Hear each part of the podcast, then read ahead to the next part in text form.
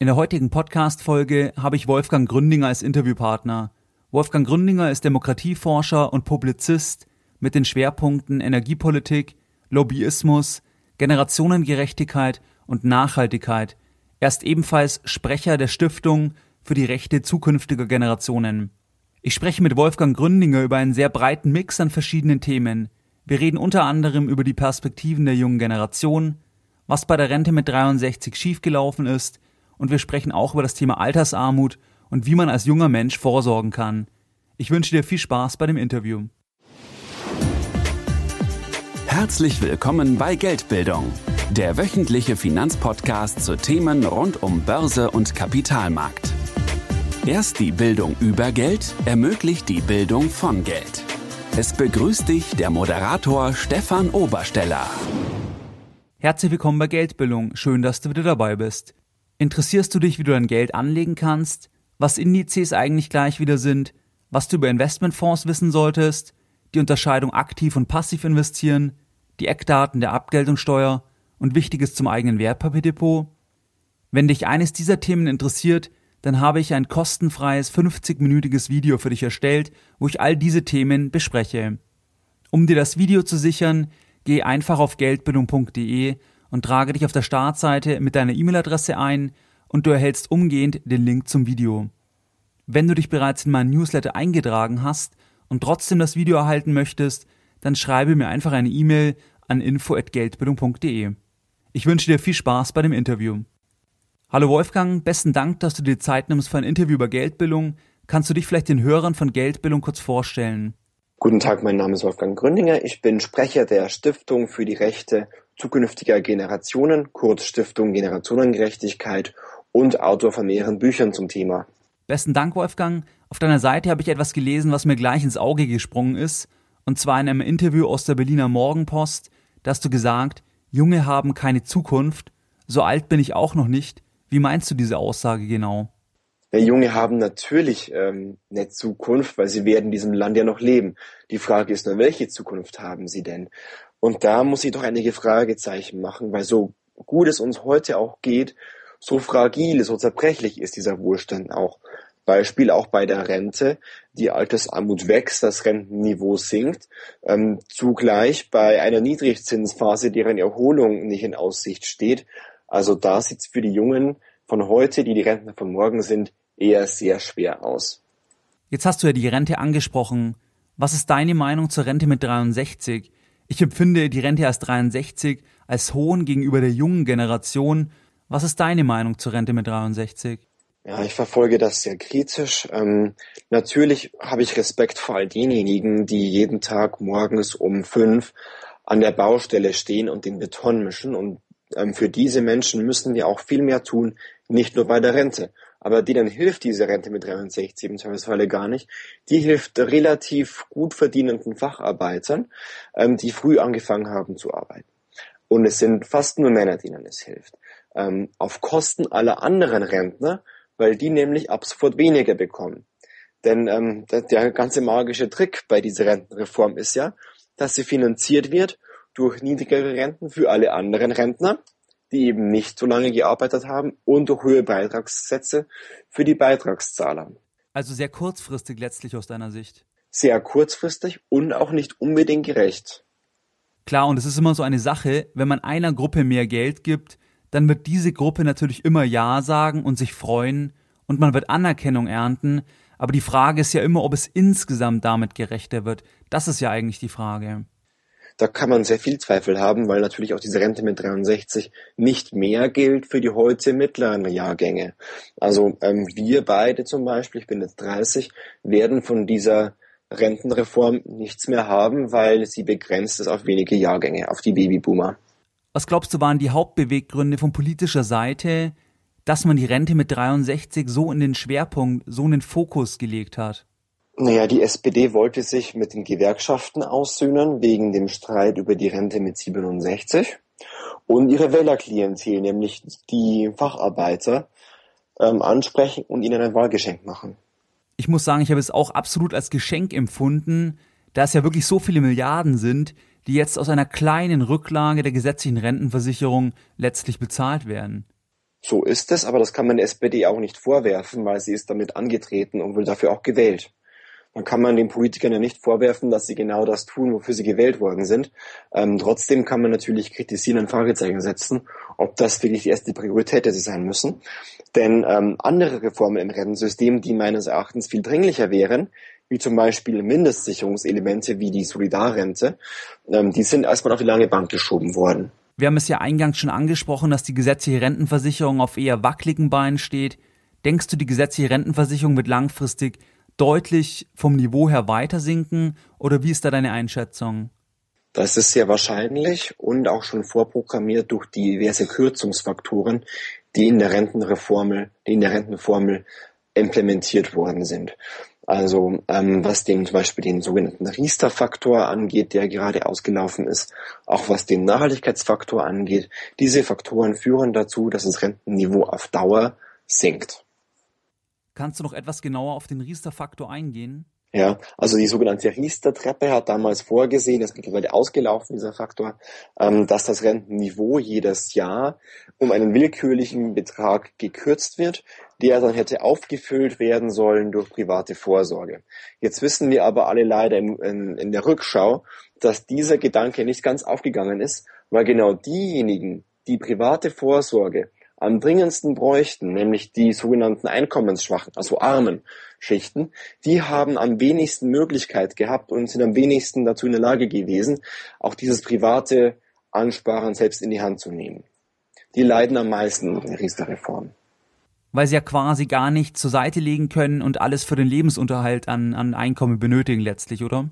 Ja, ja, das ist der erste Faktor. Der zweite Faktor ist, dass man, dass man ähm, dann auch gar nicht so viel sparen möchte, weil man, ähm, weil man einfach keine Erfahrung mit Finanzanlagen hat und man auf diesem unübersichtlichen Markt der Finanzanlage ja überhaupt keinen Überblick bekommt. Und drittens, selbst wenn sie gespart hätten, würde es ihnen wahrscheinlich, dennoch nichts nützen, ähm, weil nämlich ähm, die private Vorsorge später angerechnet wird auf die Grundsicherung. Sprich, die einkommensschwachen Schichten könnten jeden Monat sich fünf oder zehn oder 15 Euro hart absparen ähm, durch harte Entbehrung und dann dennoch nicht davon profitieren, weil der Staat am Ende dann wieder sagt, ähm, du hast doch privat gespart, das rechnen wir an auf deine Grundsicherung. Ich meine, das kann man ja niemandem letztlich übel nehmen, weil das Ersparte ja letztlich dann sowieso angerechnet werden würde, wenn man sich eben was zur Seite legen kann. Genau so ist es. Was glaubst du zum Thema Altersarmut? Wird das in 30 Jahren wahrscheinlich noch deutlich mehr Personen betreffen? Auch Leute, die vielleicht jetzt ein durchschnittliches Einkommen haben und, sag ich mal, durchschnittlich sparen? Oder wie ist da deine Prognose? Es wird bei vielen später nicht reichen, nur auf die staatliche Rente sich zu stützen, ähm, weil eben das Rentenniveau sinkt und dadurch einfach kein Auskommen mehr möglich ist äh, mit der staatlichen Rente alleine obwohl sie ein gutes System wäre, aber sie wurde in den letzten Jahren systematisch demontiert ähm, durch verschiedene Reformen und ist daher nicht mehr in der Lage, für das ähm, für einen Lebens für einen gemütlichen Lebensabend ähm, auszureichen. Ähm, diese Prognose trifft erst recht zu für die wachsenden Anteile von sogenannten Solo-Selbstständigen, die ähm, oft schwankende und niedrige Einkommen haben und keine Versicherungspflicht haben die ähm, tun sich schwer mit dem Sparen und die tun sich erst recht schwer mit dem Sparen von substanziellen Beiträgen. Und diese Schicht von Solo-Selbstständigen wächst und äh, dafür hat unser, unser Sozialsystem noch keine richtigen Mechanismen gefunden, wie man die in das System integrieren kann. Weil sie als Kleinselbstständige quasi nicht in die gesetzliche Rentenversicherung einzahlen, aber eben auch nicht selbst genug vorsorgen können. Oder ist das das, was du meinst? Ja, genau so ist es und die werden alle später in der Grundsicherung landen. Die Idee ist jetzt von einigen, dass man diese einbezieht in die staatliche Rentenversicherung, ähm, aber weil die ja so ein niedrigeres Einkommen haben, ähm, hätte man gar keine weiteren Ausgaben. Ja, weil man eh nur die Grundsicherung zahlen muss und nicht mehr. Insofern hätte man bequem mehr Einnahmen, ohne mehr Ausgaben zu haben. Ähm, aber das würde vielleicht auch die ökonomische Nichtrentabilität dieser Selbstständigkeit vor Augen führen. Was hältst du an dieser Stelle von einem separaten Versorgungswerk, wie man es von Ärzten, Steuerberatern oder Apothekern kennt? Dort funktioniert es ja relativ gut. Das funktioniert sehr, sehr gut, weil das eben privilegierte, einkommensstarke ähm, Personengruppen sind. Wenn man die jetzt noch vermischt mit äh, prekären Freiberuflern, dann sinkt ja deren Rentenniveau auch. Insofern wäre das nicht so einfach zu machen gegen den Widerstand der privilegierten Gruppen. Ich glaube vielmehr, dass wir eine gemeinsame Rentenversicherung brauchen für alle und dass wir diese gemein, dass wir diese getrennten Töpfe vielleicht zusammenschmeißen sollten. Das wäre eine sehr harte Aufgabe, eine sehr langwierige Aufgabe, weil man das nicht von heute auf morgen machen kann. Aber es wäre auf lange Frist für das Rentensystem und für das Gerechtigkeitsempfinden sehr gut. Und wie sich das für mich anhört, ist ja das Kernproblem eigentlich die Einkommenssituation in der Erwerbsphase. Egal was ich mache, ich kann privat ja nicht genügend vorsorgen und zahle zu geringe Beiträge ein.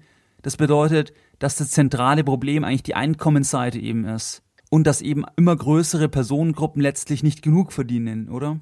Richtig. Und man kann nicht erst im Alter reparieren, was vorher ein ganzes Leben lang bei der Bildung und auf dem Arbeitsmarkt falsch gelaufen ist.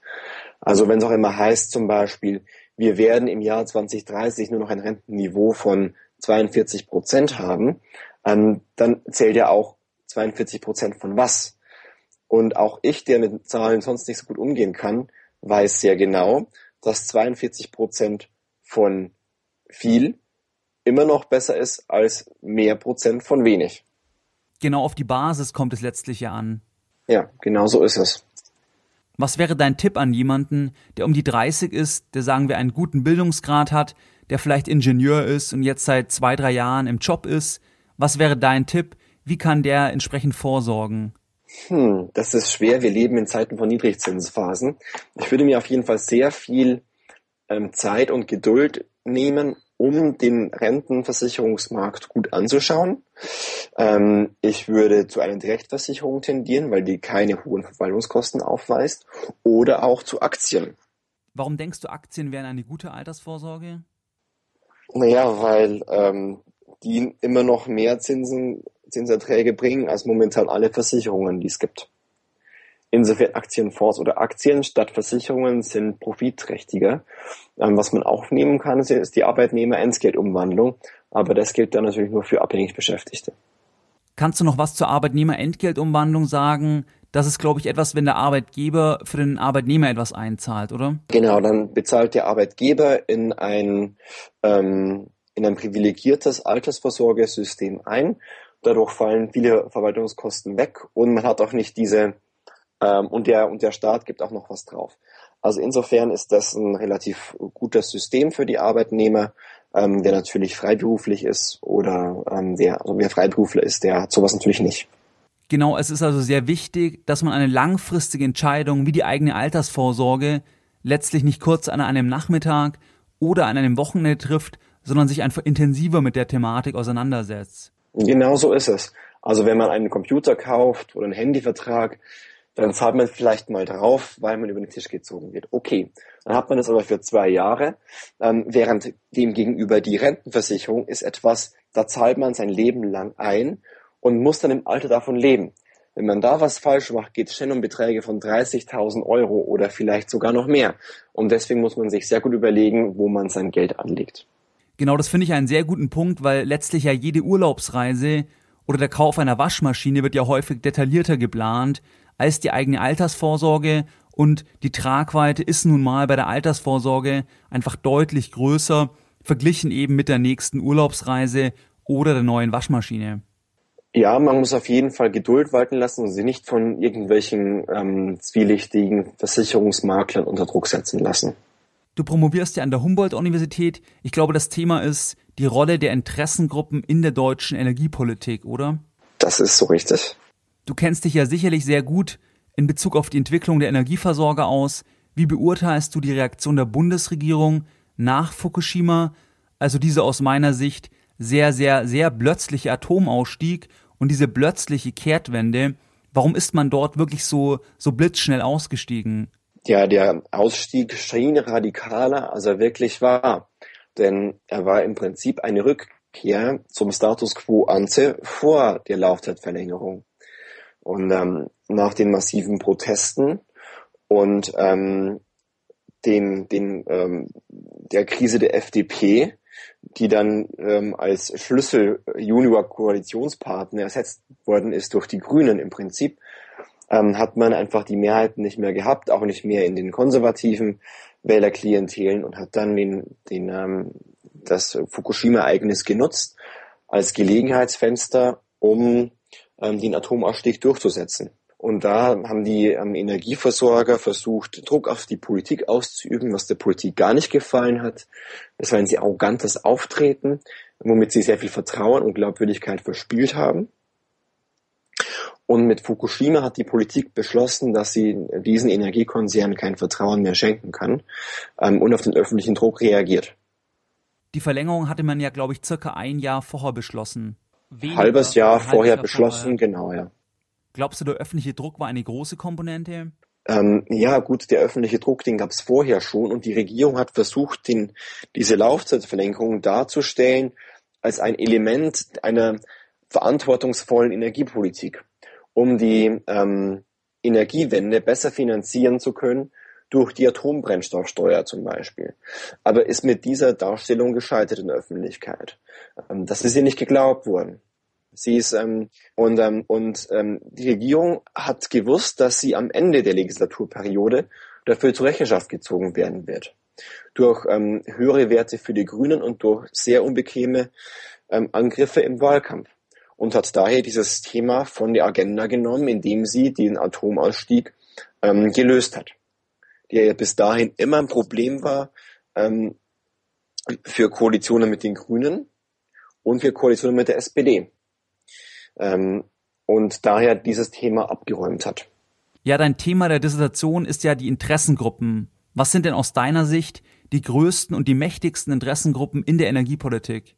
Oh, das ist eine schwierige Frage, weil es hat sich in den letzten 20 Jahren sehr stark verändert. Also vor 20 Jahren ähm, war, war es auf jeden Fall noch so, dass man hat behaupten können, dass die großen Energiekonzerne und die energieintensive Industrie sehr mächtig war. Ähm, das ist heute nicht mehr so. Heute ist die erneuerbare Energienindustrie zu einem ebenbürtigen Spieler geworden, der sich dazu ja auch noch stützt auf öffentliche Glaubwürdigkeit. Ähm, und deswegen gibt's doch schon durchaus andere Konfliktmuster als noch vor 20 Jahren. Also haben sich die Interessengruppen verschoben und haben die Unternehmen, die Lobby weniger Macht aus deiner Sicht verglichen mit vor 20 Jahren? Ja, gut, das haben die Lobbyisten Macht, die sich auch auf, auf öffentliche Meinung stützen können und, äh, und nicht nur auf die Interessen weniger Konzerne. Weil was wichtig ist für die Politik ist ja, dass sie wiedergewählt wird. Und dann arbeitet man lieber mit solchen Interessengruppen zusammen, die auch in der Öffentlichkeit angesehen sind, ähm, anstatt mit wenigen Konzernen, die im Zweifelsfall nur Wähler abschrecken. Und diese Interessengruppen sind dann eher Industrien wie die Solarindustrie oder Betreiber von alternativen Energien?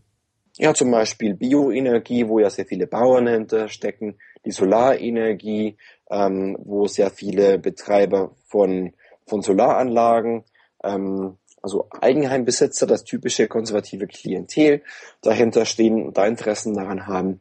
Ähm, also genau solche Interessengruppen haben profitiert von höherer Glaubwürdigkeit ähm, und ähm, sind dadurch auch zu ebenbürtigen Spielen aufgestiegen gegenüber der Energielobby, der traditionellen. Kann man sagen, dass viele Subventionen in diese Bereiche gelenkt wurden, weil diese Bereiche, also erneuerbare Energien, eben die Rückendeckung der Verbraucher haben? Kann man sagen, dass eine direkte Ursache und ein Wirkungszusammenhang in Bezug jetzt auf die Rückendeckung der Verbraucher und der Subventionen in diesen Bereichen? Naja, am Anfang, als das Erneuerbare Energiengesetz eingeführt worden ist, war das noch nicht so. Da gab es im Prinzip ja gar keine Lobby für die Erneuerbaren. Das waren einige spinnerte Physiker, ähm, die, ähm, die aus vollkommen idealistischen Motivationen heraus für erneuerbare Energien eingetreten sind. Das ist heute nicht mehr so. Heute erfreuen sich erneuerbare Energien ähm, einer breiten Unterstützung in der Bevölkerung obwohl sie ähm, viel Geld gekostet haben in den letzten äh, 13 Jahren. Ähm, aber sie haben ja auch Kosten reduziert andererseits durch ähm, Reduzierung von zum Beispiel Importkosten, von Klimaschäden und so weiter. Ähm, und daher tut sich die Politik heute schwer, dort Kürzungen vorzunehmen, wo es eigentlich notwendig wäre. Was wäre das zum Beispiel aus deiner Sicht, wo man kürzen müsste?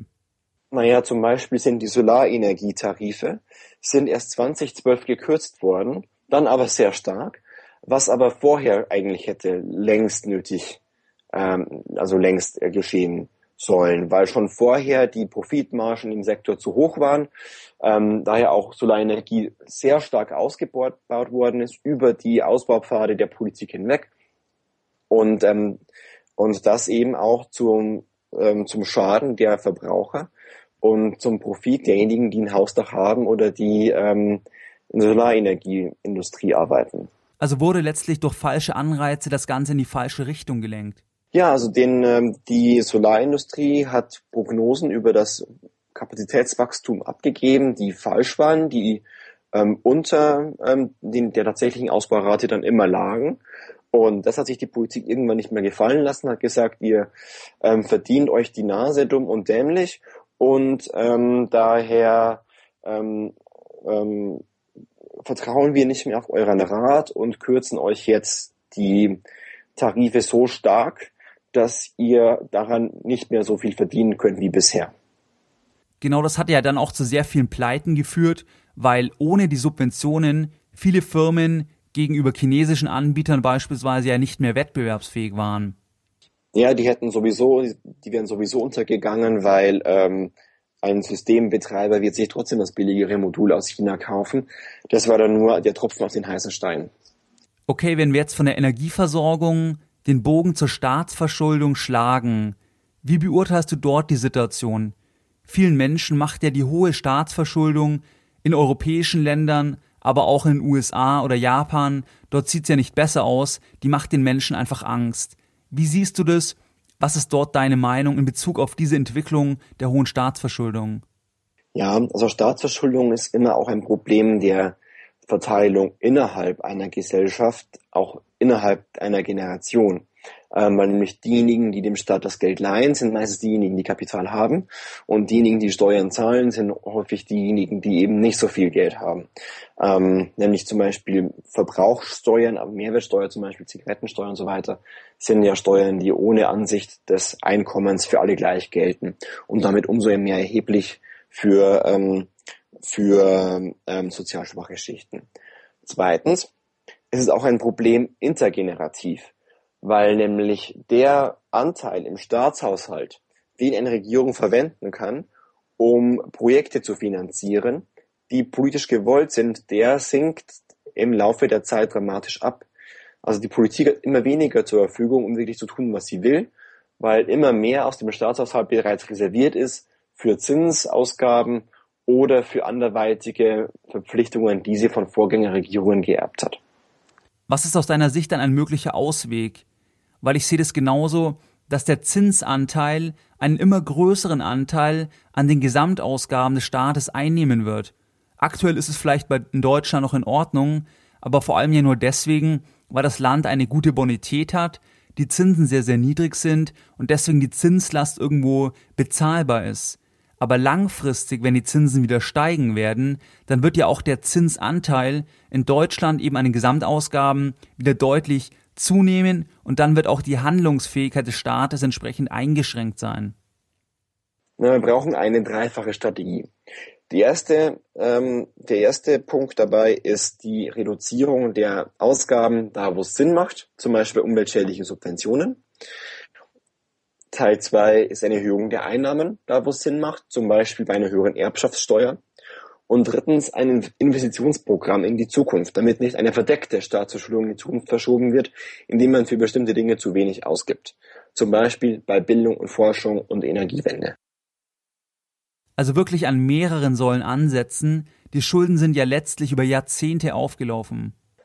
Genau, man braucht auch länger, um diesen um um dies wieder abzutragen, wobei das Ziel nicht sein kann, eine, Staats, eine Staatsverschuldung von Null, weil es die schlechterdings nicht gibt. Es gibt keine ökonomisch optimale Staatsverschuldung. Der Staat muss sich verschulden, ähm, weil er in der Krise Schulden aufnehmen muss, um die Wirtschaft anzukurbeln. Dann aber muss er auch im Hoch wieder zurückzahlen. Und eben dieser zweite Punkt, der ist bisher immer vernachlässigt worden, weil die Politiker sagen, ja, es geht uns doch gut, jetzt können wir auch endlich das machen, was wir immer eigentlich hätten tun wollen, aber nicht das Geld dazu hatten. Und das ist ein fataler Mechanismus, ähm, wo wir Wähler uns auch selbst mal ähm, auf die Finger schauen müssen, ähm, weil wir natürlich auch genau die gleiche Attitüde an den Tag legen. Aber fehlt da aus deiner Sicht der ökonomische Sachverstand oder wird das ignoriert, weil man einfach wiedergewählt werden will und nur auf die nächste Legislaturperiode schaut? Das spielt auf jeden Fall mit rein. Ähm, Politiker müssen wiedergewählt werden und sie werden dann wiedergewählt, äh, wenn sie ähm, kurz vor der Wahl ähm, nochmal möglichst breite Bevölkerungsschichten ähm, mit Wahlgeschenken versorgen. Muss ich sagen, das ärgert mich immer extrem, weil es ist ja eigentlich logisch, dass wenn man ein Rekordjahr hat und die Wirtschaft boomt wie noch nie und man hat Rekordsteuereinnahmen, dass wenn man Schulden zurückbezahlen möchte, dann sollte man es dann im Rekordjahr tun und nicht darauf warten, dass man in die nächste Rezession läuft und dann braucht man ja wieder Staatsprogramme, Konjunkturprogramme und muss wieder neue Schulden aufnehmen. Aber selbst in Rekordjahren gelingt es ja nicht, letztlich Schulden zurückzufahren und man klopft sich dann auf die Schultern, eben wenn man vielleicht mal eine, Staats-, eine schwarze Null anstrebt. Und das muss ich sagen, das ärgert mich ziemlich. Ja, aber äh, die Logik in der Politik ist eben eine andere. Es ist keine wirtschaftliche Logik, sondern eine politische Logik, ähm, weil Politik wird eben von ähm, Politikern gemacht, die auch wiedergewählt werden müssen. Und äh, wenn die Wähler ähm, sagen, sie wählen nur dann Politiker wieder, wenn die entsprechend Ausgaben tätigen, dann werden die das auch machen. Das ist einfach, ähm, das in einer Demokratie auch ähm, der Wähler entscheidet, welche Politiker er haben möchte. Was mir zum Thema Vermögen gerade noch eingefallen ist, mich würde deine Meinung sehr interessieren. Warum glaubst du, ist es politisch gewollt, dass Erträge aus Vermögen günstiger besteuert werden wie Arbeitnehmereinkommen? Was sind die Beweggründe? Weil ich finde es nicht gerade intuitiv, auch wenn es natürlich toll ist, wenn man Vermögen hat und dann dort jetzt eben nur Abgeltungssteuer von 25 plus, Soli plus gegebenenfalls Kirchensteuer von max 28 Prozent bezahlen muss, aber warum ist es politisch gewollt, dass eben diese Last mit 28 Prozent geringer ist, verglichen eben mit einer Arbeitnehmerbesteuerung, wenn man die Sozialversicherung noch dazu nimmt, wo die Besteuerung ja gesamt oder die Abgabenlast insgesamt häufig dann Richtung 50 Prozent läuft. Was ist da der politische Hintergedanke? Ja, ähm, das war ein großer und schwerwiegender Fehler von Rot-Grün gewesen, ähm, unter der Ägide ähm, der, von Schröder ähm, und dem Hintergrund einer ideologisch entfachten Debatte über Deutschland als den hinkenden Mann Europas. Und man hat geglaubt, durch die günstige Besteuerung von Kapitaleinkommen immerhin noch überhaupt Kapital hier halten zu können in Deutschland. Und deswegen hat man beschlossen, die Kapitalsteuern massiv zu senken, um dadurch Kapital anzulocken und hier zu halten. Das wäre der Hintergedanke dabei wobei man sich im Nachhinein nicht mehr so ganz sicher sein kann, ob das wirklich aufgegangen ist. Eben, und glaubst du, das könnte sich ändern? Das heißt, dass die Abgeltungssteuer wieder angehoben wird? Oder glaubst du, das ist eher unwahrscheinlich? Also es gibt äh, Druck, das nach oben zu erhöhen. Ich sehe es aber nicht unter der heutigen Regierung kommen. Das fand ich immer einen relativ unlogischen Punkt und eigentlich von politischer Seite relativ erklärungsbedürftig und das hat mich jetzt einfach interessiert, fand ich sehr spannend, deine Ausführungen und waren nochmal gute Punkte, die es irgendwie klar machen, was so die Beweggründe letztlich für die Einführung dieser Abgeltungssteuer oder eben für diese Differenz in der geringeren Besteuerung von Erträgen aus Vermögen letztlich, letztlich, was da die Gründe dafür waren. Das ist ein riesen Erklärungsbedarf, weil Kapital kann ja abwandern, Arbeitnehmer aber nicht so einfach. Die sind hier gebunden. Die können ja nur hier arbeiten, sonst wären sie ja keine Arbeiter. Die können natürlich auswandern, aber ähm, dann müssen sie dann woanders einen Arbeitsplatz finden. Und hier gibt es Unternehmer, die hier arbeiten und dann kann man einfach hier auch die Arbeitsplätze entsprechend hoch besteuern. Während Kapital ist ja sozusagen ein flüchtiges Reh, ein teures Reh und das darf man nicht so stark besteuern, sondern haut's ab. Ähm, das war so der Gedanke, der hinter dieser Kapitalabgeltungssteuer stand. Man weiß aber von heute im, im, in der Rückschau, dass es vielleicht doch nicht so klug war und notwendig war, das tatsächlich zu machen. Du bist ja auch Zukunftsforscher. Was sind aus deiner Sicht die drei wesentlichen Trends, die unser Leben in den nächsten zehn Jahren deutlich verändern werden? Also es können Trends in Bezug auf soziale, politische oder auch wirtschaftliche Entwicklungen sein. Also Zukunftsforscher ist etwas äh, ein gewagter Begriff. Ähm, ich nenne mich eher Zukunftslobbyist, ähm, weil ich versuche dafür einzutreten, die Interessen der jungen Generation und der künftigen Generation, und so wenn ich sie erahnen kann, zu verteidigen, ähm, weil er ein Zukunftslobbyist. Und ich glaube, dass es mehrere richtig große Trends gibt, die sich jetzt erst andeuten, aber die nochmal richtig groß werden ähm, und uns überrollen werden und die gesamte Wirtschaft und Gesellschaft auf den Kopf stellen werden. Und ähm, der, der größte Megatrend ist vielleicht die Digitalisierung. Ähm, vergleiche heute mal mit vor 20 Jahren, wie da die Welt aussah. Die großen Konzerne, die heute unser Leben bestimmen, Google, Facebook und Twitter, ähm, Apple, die gibt es erst seit 10, 15 Jahren und haben die Welt vollkommen verändert. Und denke von heute nochmal 20 Jahre weiter, dann äh, wird nicht nur die Musikbranche, auch die Filmbranche, auch ähm, die Autobranche, alle Branchen werden von diesem digitalen Wandel erfasst sein und umgekrempelt sein. Und nur derjenige, der sich heute darauf einstellt und schon heute darauf reagiert, ähm, der wird dabei auch in diesem Wettrennen um die Ökonomie der Zukunft auch die Oberhand, die Oberhand behalten können. Glaubst du, dass wir von Konzernseite und Mittelstand gut aufgestellt sind und dass das begriffen wird, was dies bedeutet in Bezug auf das eigene Geschäftsmodell? Oder glaubst du, es wird noch relativ viel geschlafen? Es wird sehr viel geschlafen. Viele Manager ähm, leben immer noch in Zeiten ähm, der nicht digitalen Welt. Die können natürlich Internet bedienen, aber mehr auch nicht ähm, und verstehen nicht, was auf sie Zukunft. Ähm, äh, Politiker genauso, ähm, da gibt es immer noch sehr viel Unverständnis für die neuen Medien, für die sogenannten neuen Medien, so neu sind sie ja gar nicht mehr. Und, ähm, und da wird immer noch sehr viel verschlafen, es wird zu spät etwas gemacht, es wird zu wenig gemacht und manchmal, wenn was gemacht wird, ist es auch noch das Falsche. Was wäre ein Beispiel für das Falsche? Ja, zum Beispiel die Vorratsdatenspeicherung. Das ist etwas, das bräuchte man ja wirklich nicht. Oder damals die Debatte um die Internetsperren. Ähm, das sind alles solche Debatten, die eher darauf hinauslaufen, das Internet als ähm, Hort des Verbrechens, der Kinderporno und der Raubkopierer darzustellen und zu regulieren, während man eigentlich doch Internet begreifen müsste als eine Chance für den Wandel, dass man ähm, den, die man aufgreifen muss und gestalten muss. Eben, das stimmt definitiv. Und ich finde auch, dass es vielen noch nicht so klar ist, dass ich eben jetzt zum Beispiel von jedem Ort auf der Welt auf fast alle Informationen Zugriff habe, was ja von vor, was vor 10 Jahren, 15 Jahren ja noch undenkbar gewesen wäre. Ja. Aber ähm, ein Trend, der da ist, der auch erkannt ist, aber dessen Konsequenzen für viele noch nicht absehbar sind. Sonst müssten wir schon längst Digitalisierung oder, ein, oder Programmieren als Schulfach haben zum Beispiel, wie eine Fremdsprache. Als ganz normale Fremdsprache, wie das Latein, Griechisch oder Französisch ist, bräuchte es auch ein Schulfach Programmieren. Eben das weiß ich auch von amerikanischen Unternehmern oder Internetunternehmern, dass man, dass das ja eigentlich wie das Erlernen einer Sprache ist und dass dort ja auch häufiger gefordert wird, dass das eben einfach wie eine, eine Sprache in der Schule eben letztlich beigebracht wird, eben das Programmieren. Ja, man muss ja nicht coden, selbst wirklich lernen und dann Programme schreiben, aber Programmieren würde dazu dienen, dass man versteht, ein Verständnis davon bekommt, ähm, wie solche Programme eigentlich funktionieren. Das ist wie Latein oder Griechisch, wo man ja auch nicht dann hernach mit alten Römern äh, spricht, sondern man bekommt ein Verständnis dafür, wie so eine Sprache funktioniert, wie sie aufgebaut ist, ähm, für die Kultur, die dahinter steht und so weiter.